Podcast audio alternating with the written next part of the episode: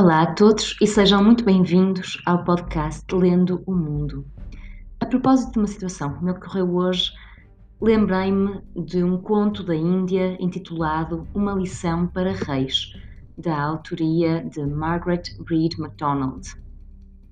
E uh, passo a contar-vos. O rei de Benades e o rei de Kossala encontraram-se uma vez num caminho.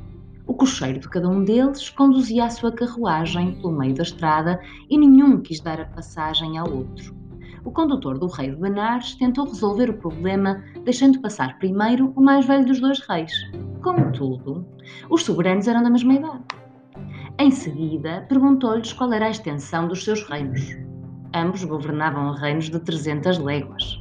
A sua riqueza e família hum, também eram semelhantes. Finalmente pensou que passe o mais justo e perguntou ao cocheiro do rei de Kossala: Que tipo de justiça é a do teu rei? E ele proclamou assim as virtudes do seu rei. Vence o forte pela força, vence o manso pela mansidão, conquista os bons pela bondade e os maus pela maldade. Tal é a natureza deste rei. Mas o cocheiro do rei de Benares não se deixou impressionar e pensou: Hum, se estas são as suas virtudes, quais serão os seus defeitos? Começou então a recitar a propósito do seu soberano. Conquista a ira com a calma, com a bondade vence a maldade, conquista o avaro com a generosidade, e com a verdade o mentiroso. Tal é a natureza deste rei.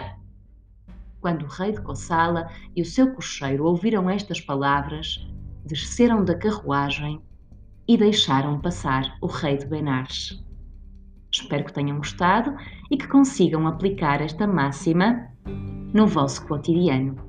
Recordem-se: conquista a ira com a calma, com a bondade vence a maldade, conquista o avaro com a generosidade e com a verdade o mentiroso.